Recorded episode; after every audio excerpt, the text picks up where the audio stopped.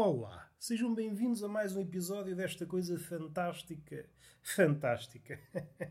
Ai, fantástica. Desta coisinha chamada Túnel de Vento, um podcast onde há um gordalhufo a dissertar sobre coisa nenhuma.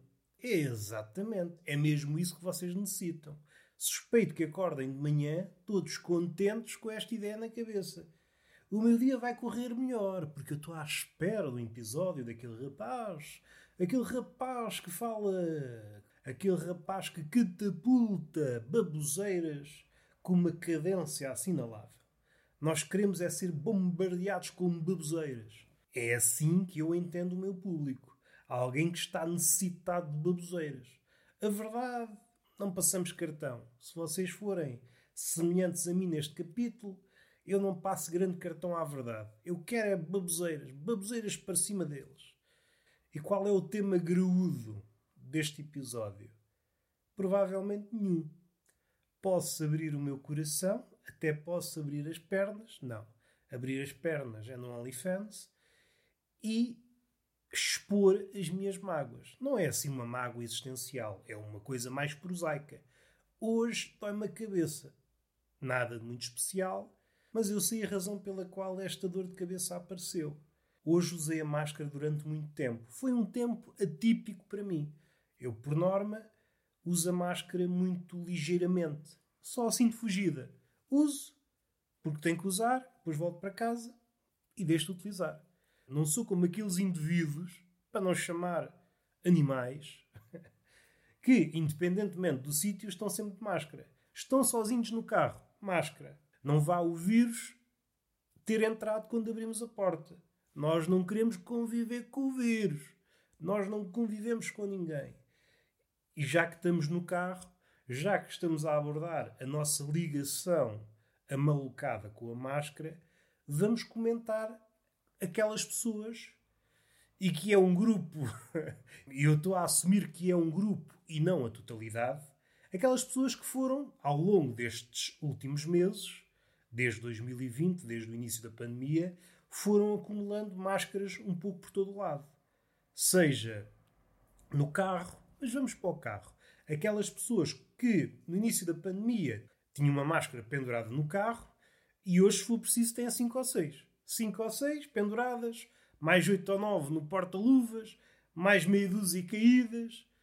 Se a pandemia se prolongar durante mais meses, estou desconfiado que a pessoa, o condutor, vai morrer soterrado em máscaras.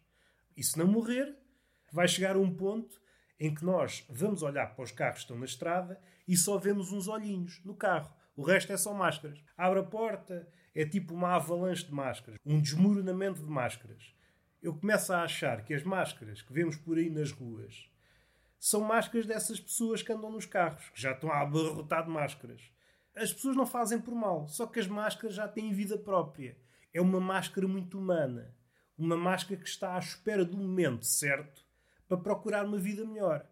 Aquela vida de carro, aquela vida de porta-luvas, não é vida para ninguém. Assim que vê uma nesga de mundo exterior, lá vai a máscara.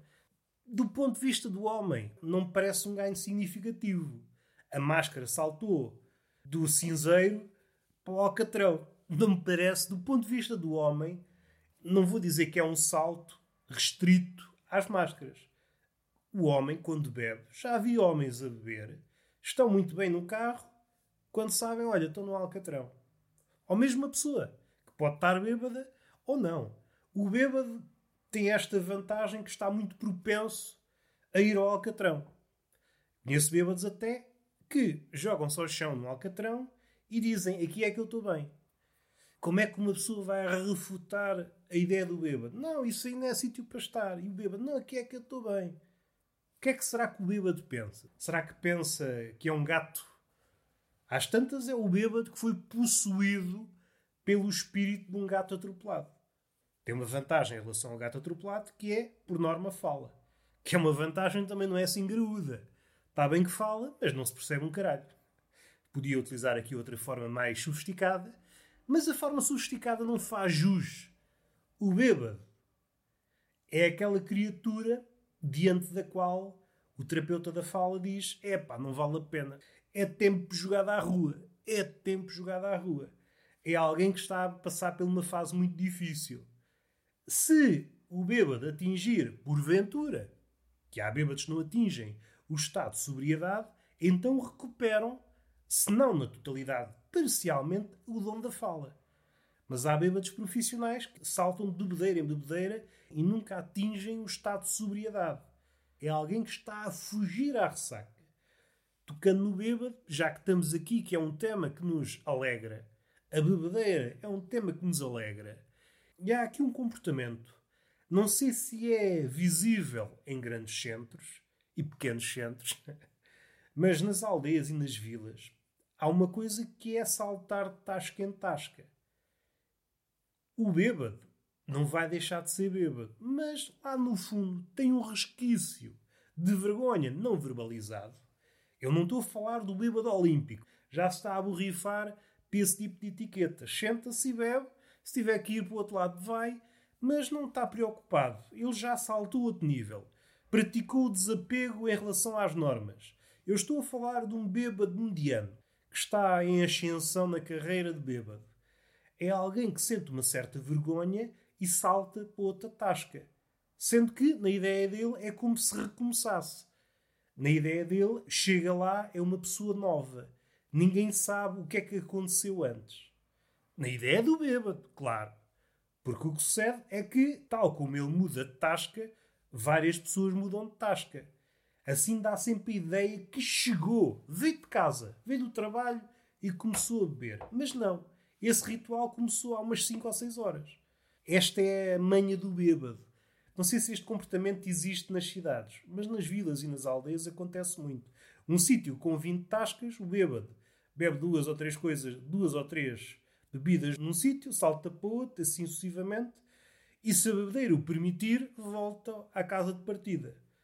Para o bêbado, o álcool é uma espécie de monopólio. Anda às voltas, anda às voltas e depois paga multas. E em vez de comprar casas, vende. Porque o álcool não se paga sozinho. E a volta que o homem deu, esta viagem, está a falar de bêbado, bebedeira, partiu da dor de cabeça. Hoje estou com uma dor de cabeça em virtude de ter estado muito tempo com a máscara. Eu sou asmático e não consigo estar muito tempo com a máscara. Hoje estive, quê? Pai, umas 3 horas com a máscara e estou todo escavacado da cabeça. Eu não estou capaz para viver num mundo em pandemia. Não estou. A minha cabeça pensa logo, então amigo, o que é que se passa contigo? Estás em situações normais. Já não chega oxigênio suficiente à cabeça, daí estes pensamentos que estão documentados nos episódios pretéritos, e como se isso não bastasse, espetas uma máscara para dificultares a tua respiração. Sim, senhor. Se chegarem duas ou três moléculas de oxigênio ao cérebro, é uma sorte. Temos de trabalhar com o que temos. O cérebro fecha as portas e começa a laborar em teletrabalho. O meu cérebro não está cá, não está comigo, está aí num sítio qualquer a trabalhar em teletrabalho. Resta saber se as ligações Wi-Fi, de internet, essas coisas, cooperam no sentido de chegar cá uma ideia. Perdoem-me se as ideias não estão a ser tão escorreitas, tão dinâmicas, que é uma palavra muito ao gosto do empreendedor. Não sei se a vossa cabeça já passou por aí. Há um vocabulário muito próprio do empreendedor. Certo tipo de palavras, certo tipo de expressões, até certo tipo de gestos. Assistir a uma espécie de palestra de empreendedorismo do ponto de vista de quem é humorista ou aspirante a humorista ou é apenas um parvo como eu, é um exercício agradável. No mínimo agradável. Porque verificamos que tudo é uma farsa. Aquele fenómeno que existe com as palavras, de usar uma palavra até exaustão, que é praticado até pelo putinho. O putinho diz uma palavra pênis, pênis, pênis, pênis, pênis, pênis, para chegar a um ponto que o pênis fica destroçado. E as feministas aplaudem. É, destroçaram o pênis. É claro, estou a brincar. A minha cabeça não dá para mais. Vamos recompor o pênis, vamos fazer a reconstituição do pênis. Está o pênis como deve ser, pode trabalhar, pode laborar. e agora lembrei-me de uma cena para um possível sketch.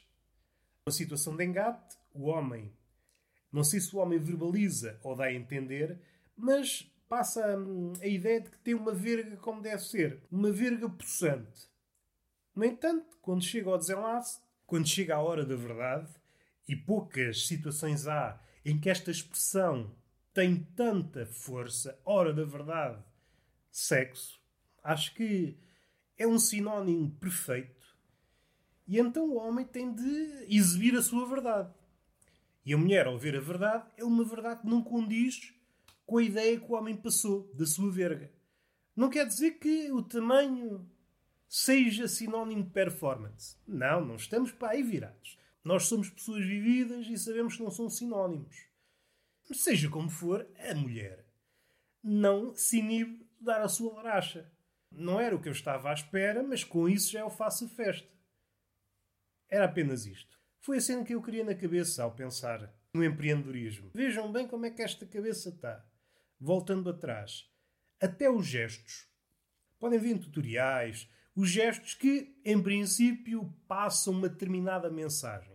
Seja de confiança, seja até na dicção. Isto prolonga-se nas palavras certas, nas expressões certas, os olhares. Aquilo que podia inicialmente passar determinado passar determinada mensagem ao seu público deixa de passar. Ou pelo menos para as pessoas que estão cientes. Certas ideias ficam até desfeitas de autenticidade, de originalidade. Quando vemos que todas as pessoas se comportam da mesma forma e todas as pessoas estão a dizer a mesma coisa e todas as pessoas, além de dizer a mesma coisa, estão a dizê-la da mesma forma, há coisas que ficam logo liquidadas à partida.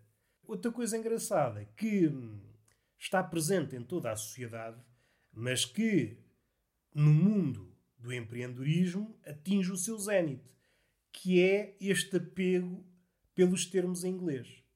Quer-me parecer que a confiança do empreendedor ou daquilo que está o palestrante, o palestrante do empreendedorismo essa confiança é inversamente proporcional ao número de termos em inglês que utiliza. Ou seja, quanto mais termos em inglês utilizar, menos confiante é. É alguém que necessita urgentemente de se agarrar a termos da moda. Caso contrário, parece que aquilo que está a dizer se esboroa. Às vezes atinge o limite do ridículo é palavra sim, palavra não. Uma palavra portuguesa, uma palavra inglesa. Uma palavra portuguesa, uma palavra inglesa. Está às tantas, parece criação, parece que estão a ver se nasce uma nova língua. Vamos juntar a palavra portuguesa e a palavra inglês. Vamos ver o que dá. Porto-inglês? Há uns anos isto seria apodado fortemente, mas categoricamente, seja por figuras medianas, seja figuras que estivessem no Olimpo da literatura alguém que olhasse para estas coisas que existem, a forma de abordar o mundo, este apego pelo inglês, como se o inglês fosse alguma coisa superior, o facto de ser fixe. Neste caso, teríamos de usar o termo em inglês, cool. Tem muito a ver com isso. É uma questão de moda. Antes do inglês havia o francês. Já houve um episódio que eu falei nisto, na nossa, na nossa relação provinciana com línguas de fora. É uma relação muito provinciana. Na pior acessão possível. Na acessão, por exemplo, essa de Queiroz lhe dava. O que não deixa de ser fascinante perceber que há um provincianismo em áreas que se dizem de ponta. De ponta de quê? De ponta do caralho, não é? Mas, observando este cenário, que é gritante do ponto de vista da língua, do ponto de vista da confiança, do ponto de vista até da articulação do raciocínio. Uma pobreza enorme no que linguajar diz respeito. Mas vamos partir desta situação concreta e vamos extrapolar para um futuro. A tendência, aquilo que está à nossa frente, é uma diminuição dos termos em português, termos esses que são substituídos pelos equivalentes em inglês. No limite, daqui a uns anos, provavelmente, atividades do género, áreas que tenham que ver com o empreendedorismo, serão maioritariamente ditas em inglês. No limite, apenas uma palavra em português. Dizem aquilo que têm a dizer em inglês e no fim ouve-se uma palavra em português. E qual é? Foda-se. Foda-se. Vamos respirar. Já que estamos aqui no domínio das palavras, há palavras que ficaram gastas por estas esferas do empreendedorismo. Uma delas é a resiliência. Outra delas é a produtividade. A outra é a alavancagem, que tem que ver também com a esfera da economia. Outra é a dinâmica. Tudo é dinâmico. Coçar os tomates é dinâmico. Estou a dizer o que toda a gente diz, mas é dinâmico. Nota-se muito que eu assisti a algo deste género, recentemente.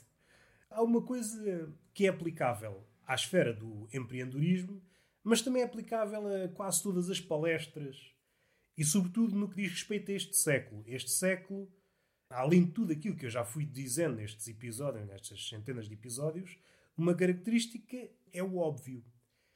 E, passa a brincadeira, se há coisa que fica óbvia nas palestras, é o óbvio.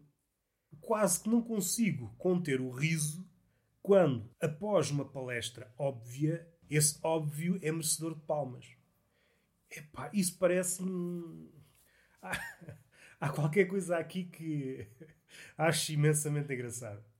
Alguém que diz o óbvio, que já foi dito milhares de vezes, e por vezes até é errado, mas vamos supor que até é uma coisa certa, mas já foi repetida até à náusea, e alguém bate palmas, Ei! Porque isto não existe em mais lado nenhum. No mundo do espetáculo não existe.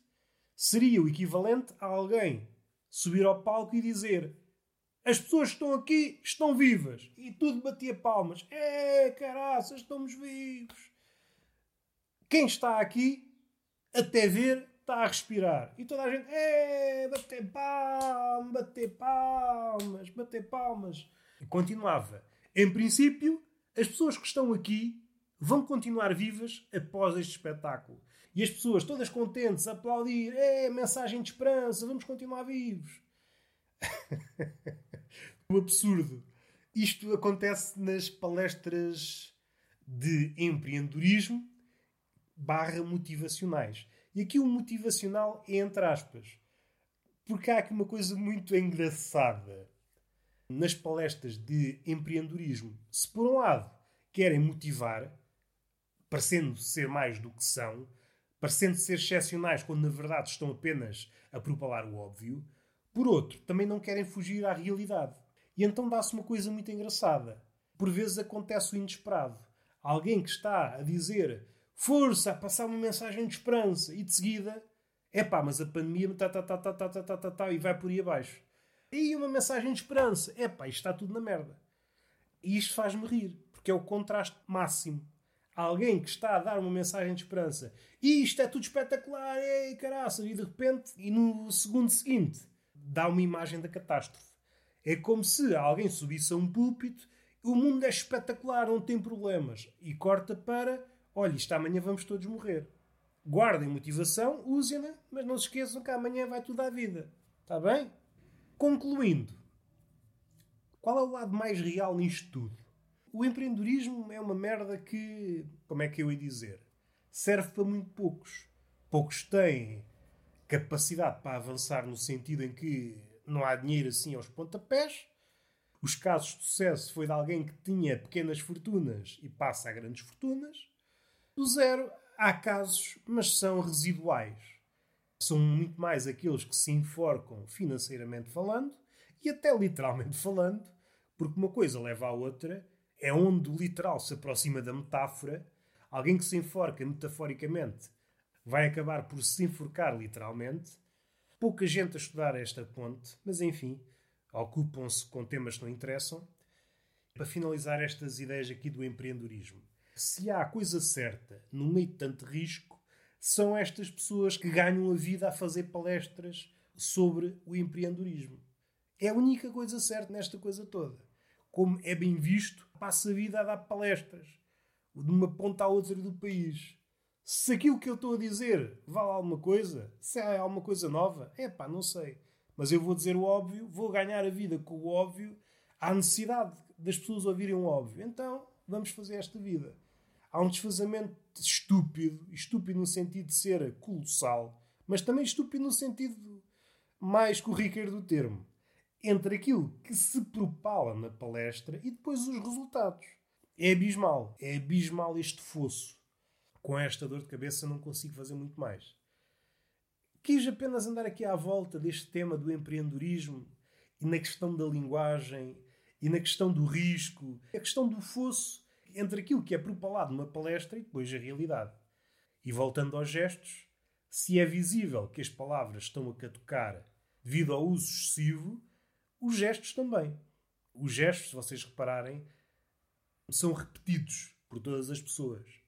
Voltamos à ideia inicial, está tudo guionado. Tudo guionado, a originalidade morre. É como se o eco tentasse doutrinar as pessoas. Faz-me confusão. Faz-me confusão. Beijinho na boca, palmada pedagógica numa das nádegas e até à próxima.